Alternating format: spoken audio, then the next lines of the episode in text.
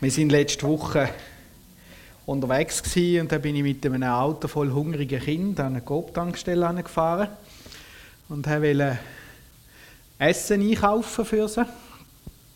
Und dann steht dort vor dem Eingang ein Mann und als ich aussteige, macht er hm. so richtig fordernd.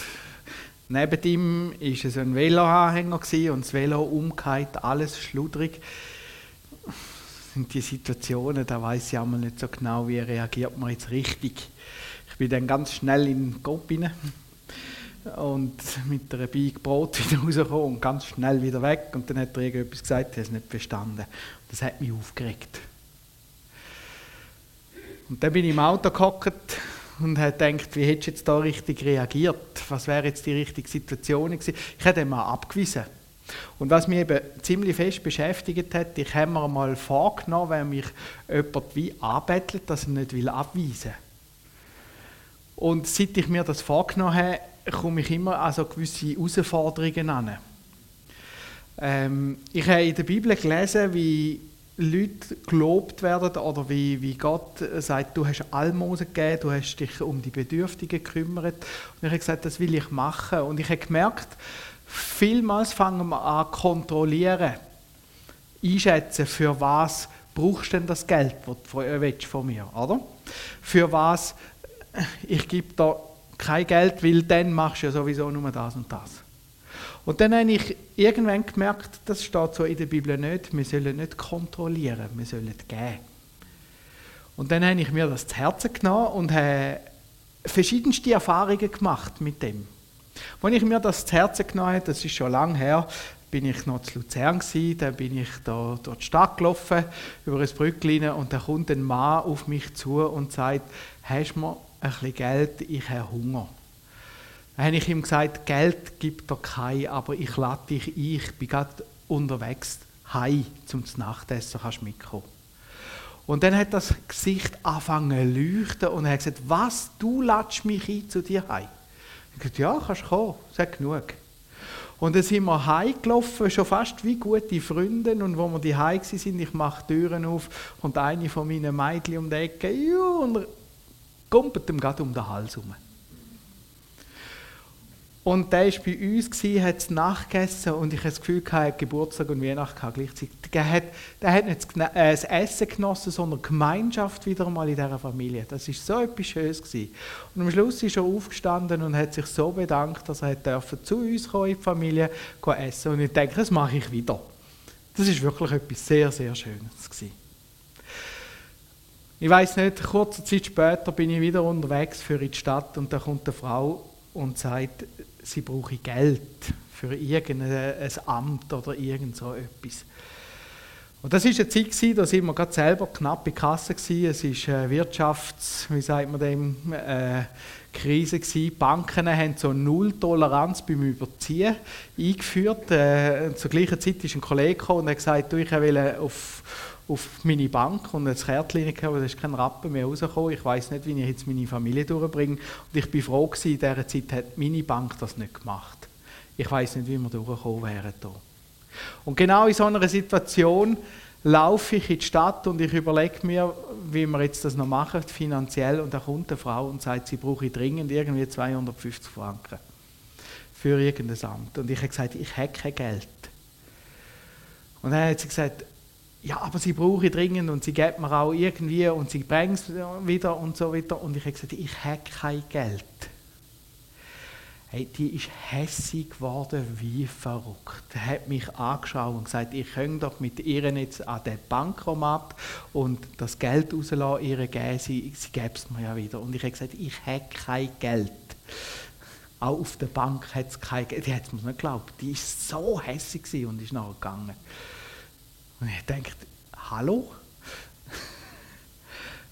Das sind dann die schwierigen Situationen, oder? Ich habe mir vorgenommen, ich will, aber manchmal habe ich Möglichkeiten auch nicht. Und immer wieder passiert es, wenn denn das kommt, dann fange ich an überlegen, ja, für was brauchst du denn das? Und ist es gerechtfertigt? Ist es nicht gerechtfertigt? Wieso bist du in dieser Situation? Und dann merke ich, dann passiert etwas. Ich werde zum Richter. Und der andere wird zum Verurteilten und er erlebt Ablehnung. Immer wieder Ablehnung. Und ich weiß nicht, vielleicht ist dir das auch schon gegangen. Mir ist es auch schon passiert. Ich bin auch schon am Bahnhof gestanden und habe gemerkt, ich habe mein Portemonnaie die vergessen. Ich habe wirklich kein Geld. Und jetzt fragst du jemanden. Es ist so, also ich bin daheim gelaufen. langen Weg unter die Füße genommen. ähm, wie, wie verhaltest du dich in so einer Situation? Oft geht es darum, wenn man hilft, dann macht man sich gleich irgendwie ein zum Richter. Man versucht zu urteilen. Und in dem, dass man urteilt, richtet man. Und in dem, dass man richtet, gibt es Verletzte. Ich hatte schon mehr als einmal die Situation gehabt, dass jemand gelüttet hat. Und dann haben sie gesagt, ich brauche 10 Franken, 15 Franken, ich muss auf Bern wegen irgendeiner... Es kommt immer eine ganz spannende Geschichte. Und dann sage ich einmal, warte mal schnell. Dann muss ich ins Büro rauf, habe dort ein Kessel und dann hole ich 10, 15 Franken und drücke es diesen Leuten in die Hand und dann sagen sie, ich bringe das morgen wieder. Und ich sage, ja, bringen wir es morgen wieder.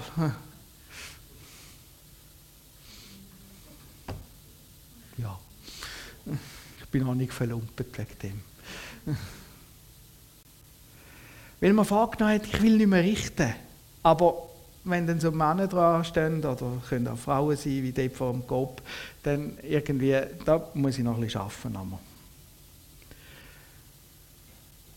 Wie gehen wir um, wenn wir Hilfe brauchen, wenn ein anderer Hilfe braucht und uns auf uns zukommt, können wir die Hilfe geben, ohne zu richten? Du musst mal beobachten, beobachte dich selber mal, wie es dir dann geht.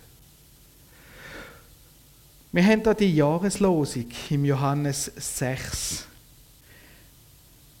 wo Jesus sagt, wer zu mir kommt, den werde ich nicht hinausstoßen.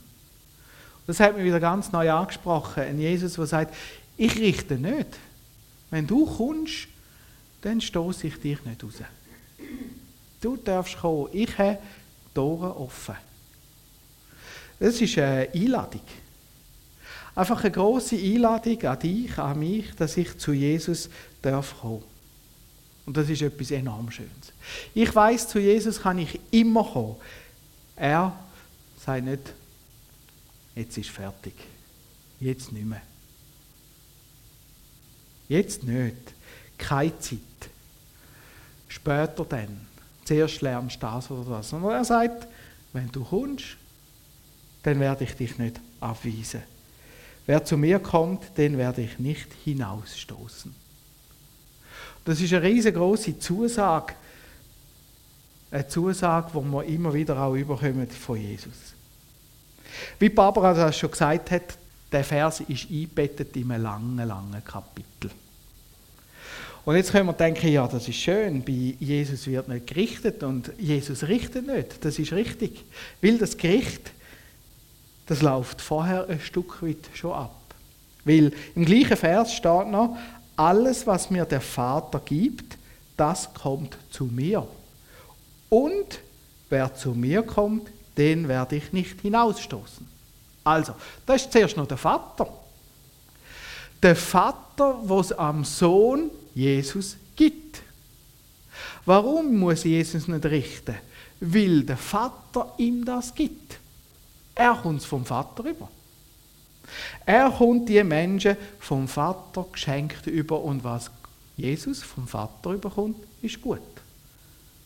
Und so wird Jesus nicht zum Richter, sondern zum Verwalter. Er sagt, denn ich bin vom Himmel gekommen, nicht damit ich meinen Willen tue, sondern den Willen dessen, der mich gesandt hat. Also er tut den Wille vom Vater. Das ist aber der Willen dessen, der mich gesandt hat, dass ich nichts verliere von allem, was er mir gegeben hat, sondern dass ich es auferwecke am jüngsten Tag. Das ist die Aufgabe von Jesus. Und darum, weil Jesus diese Aufgabe hat, kann er sagen, ich stoße nichts weg. Ich nehme alles entgegen, was der Vater mir gibt. Und das ist ja schön, aber wenn ich dann auf mich schauen und merken, der Vater hat mich Jesus gegeben, dann merke ich, das ist für Jesus vielleicht auch nicht so einfach, wenn so Leute kommen wie ich. Und dann gibt es noch ganz andere Leute, oder? Da ist wir schon wieder ein bisschen im Richten. Jesus stoßt das nicht ab, er kommt vom Vater über. Der Vater weist auf Jesus hin. Er zeigt den Menschen, zeigt er da in dem Kapitel auch, wer Jesus ist. Und jetzt kommt ein nächstes Bindeglied, nämlich der Glaube. Wenn ich die Hilfe von Jesus will, dann brauche ich den Glauben. Jesus sagt, denn das ist der Wille meines Vaters, dass der Sohn, dass wer den Sohn sieht und glaubt an ihn, das ewige Leben habe und glaubt an ihn. Gott ist wie der Skiwerfer, der auf Jesus zeigt und Jesus sichtbar macht im Dunkeln. Und jetzt muss man Jesus anschauen und an ihn glauben.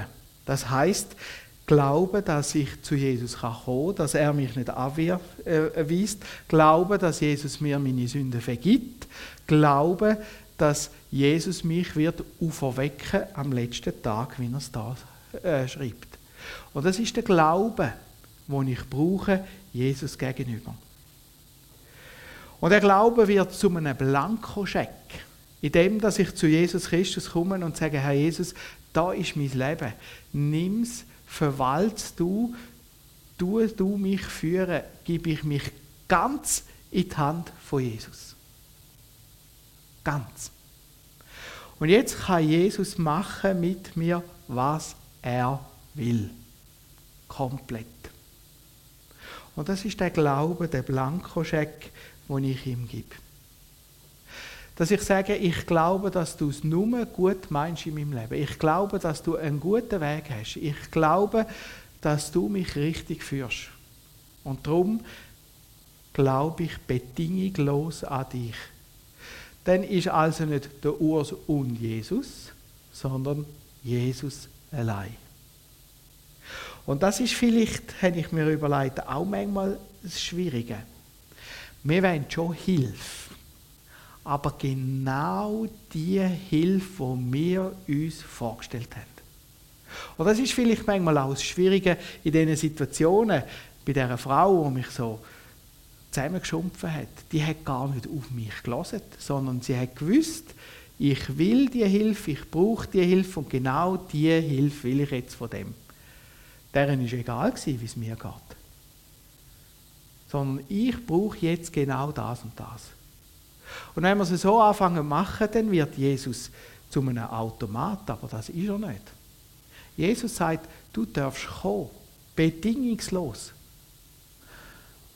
Aber wenn du kommst, musst du auch vertrauen, dass ich es gut mache. Dass die Hilfe, die ich dir habe, dass die gut ist.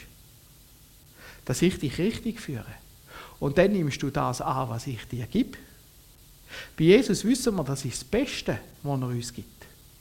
Und dann muss ich als Hilfeempfänger nicht zum Richter werden, ob es Jesus jetzt richtig macht oder falsch.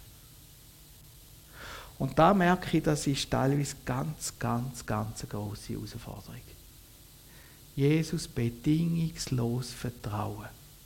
Ich komme in dem, was ich bin, in dem, was ich habe, und gebe alles Jesus an und vertraue auf ihn, dass er es gut macht ohne Wenn und Aber.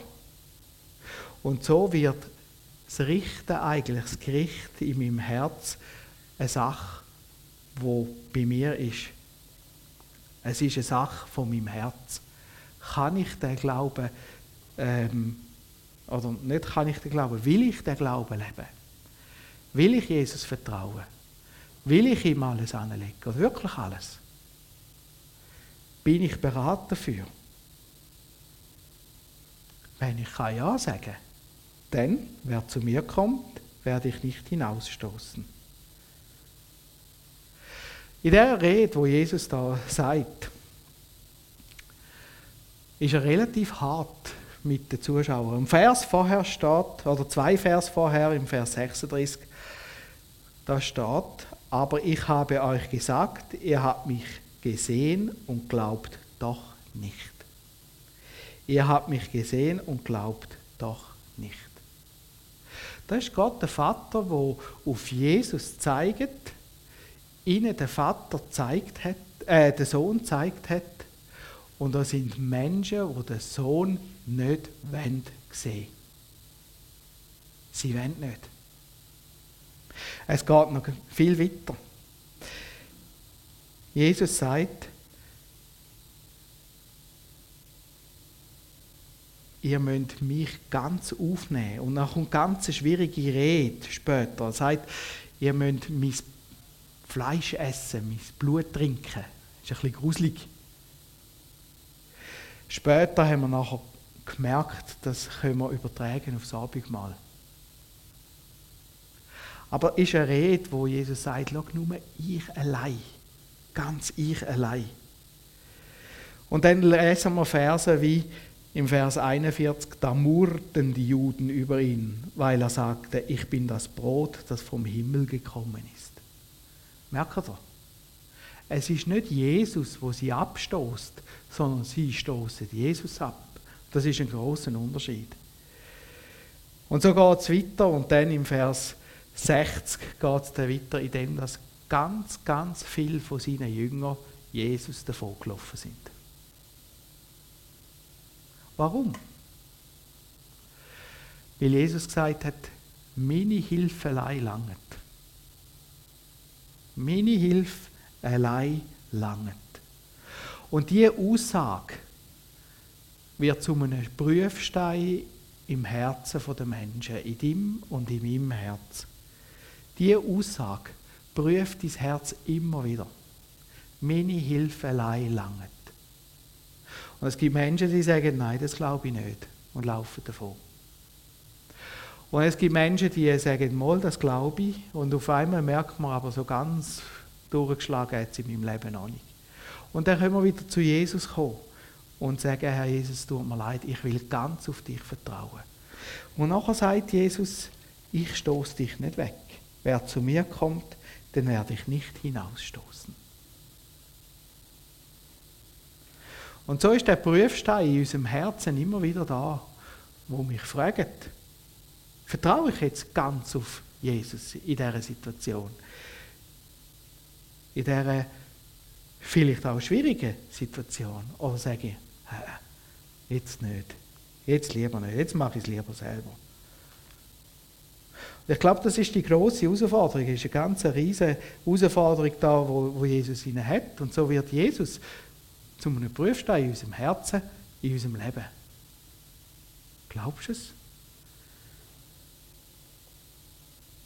Das Gericht kommt nicht von Jesus. Der Johannes schreibt das einmal so schön.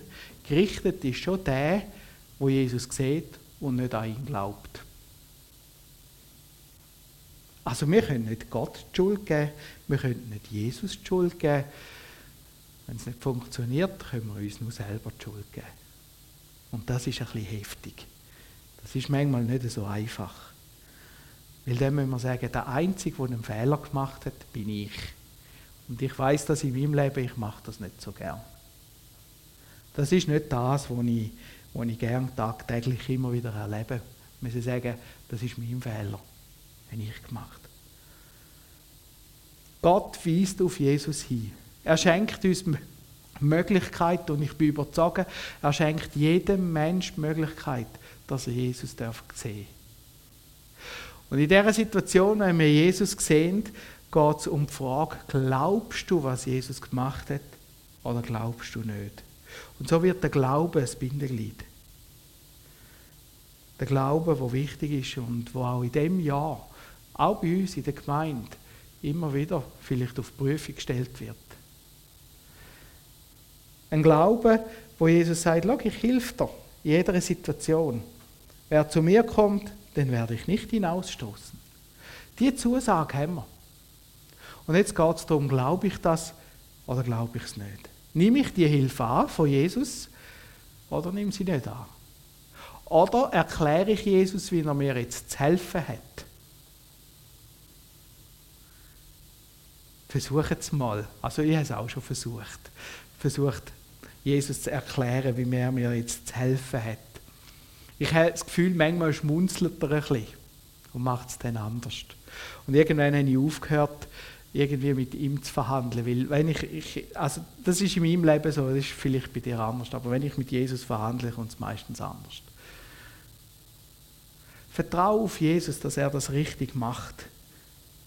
Und erlebt, dass es wirklich richtig macht, aber manchmal ganz anders, als wir uns das vorstellen.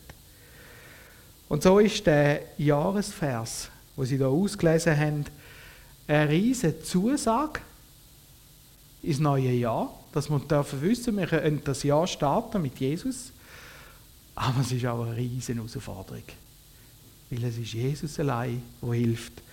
Und nicht nur unser Aber und und weiß nicht was dazu, sondern Jesus allein, sein Blankoscheck, also unser Blankoscheck, wo wir ihm geben und sein Weg, den er gut macht. Amen. Ich will noch beten. Herr Jesus Christus, ich danke dir von ganzem Herzen, dass du uns nicht rausstoßest.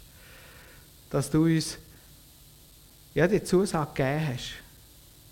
Aber danke vielmals auch, dass wir dürfen unseren Glauben immer wieder bei dir auch prüfen lassen. Und dass du uns durch die Prüfungen durchführst und dass du in diesen Prüfungen uns immer wieder zeigst, wie groß und wie mächtig dass du bist. Herr Jesus, ich möchte bitten, dass du in diesem Jahr uns hilfst, in den Situationen, wo es uns schwierig fällt, dass wir können, ja, mit dir den Weg zu gehen. Dass du den Glauben stärkst, jedes Mal mehr. Dass wir geübt werden, immer mehr im Glauben an dich. Jesus, ich danke dir, dass du mit uns den Weg gehst und dass du uns auch in diesem Jahr wieder ganz neu begleitest. Lob und Dank dafür. Amen.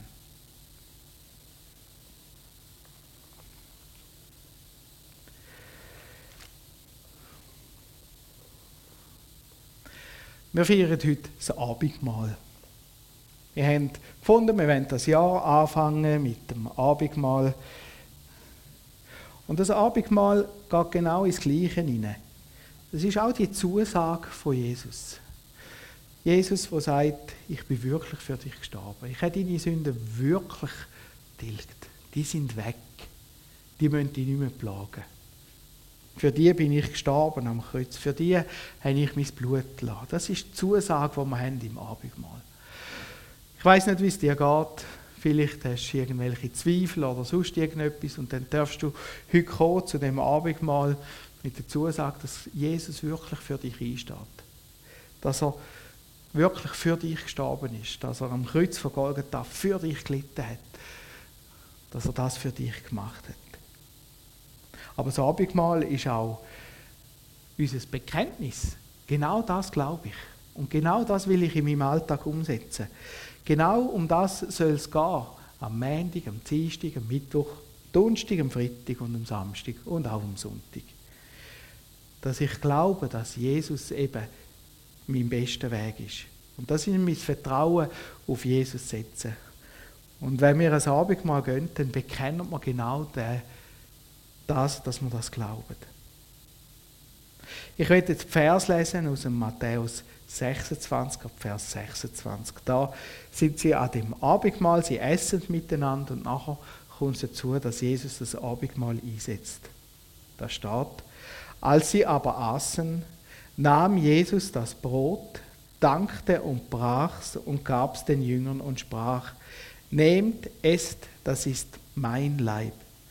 Und er nahm den Kelch und dankte, gab ihn den und sprach, Trinkt alle daraus, das ist mein Blut des Bundes, das vergossen wird für viele zur Vergebung der Sünden.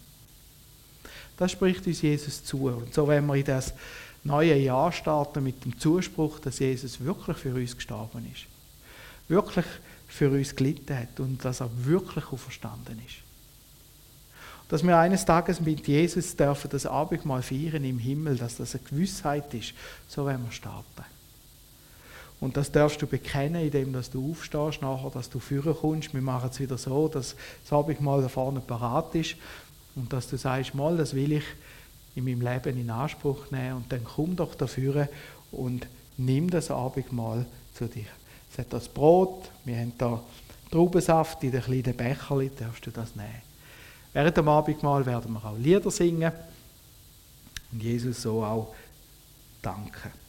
Ich werde jetzt noch beten. Herr Jesus Christus, ich danke dir von ganzem Herzen, dass du dein Blut vergossen hast am Kreuz von Golgatha.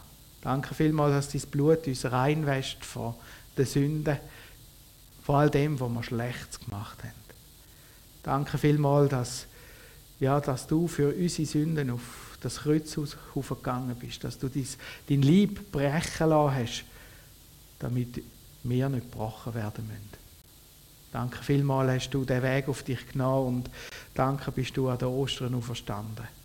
Hast du den Tod besiegt, hast du die Sünde vernichtet und garantierst du unser ewiges Leben. Danke, dass du auferstanden bist und dass du versprochen hast, du wirst auch uns auferwecken am letzten Tag. Ich Lob und Dank dafür. Amen.